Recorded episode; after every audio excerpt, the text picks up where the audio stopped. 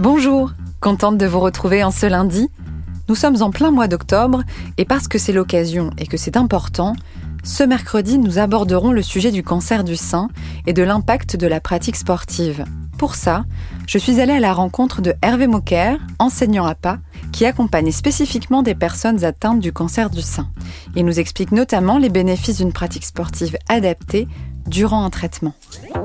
Et à part euh, l'impact sur la fatigue, quels sont les bénéfices du sport pendant un traitement? Il y a différents euh, effets positifs, notamment une réduction de la toxicité des traitements. Par exemple, moins de douleur, euh, amélioration de la qualité de vie aussi en général, amélioration du sommeil. On va aussi avoir moins de symptômes dépressifs grâce à l'activité physique. Il y a beaucoup de beaucoup d'effets positifs. Pour entendre l'épisode en intégralité, on se retrouve mercredi. Bonne journée.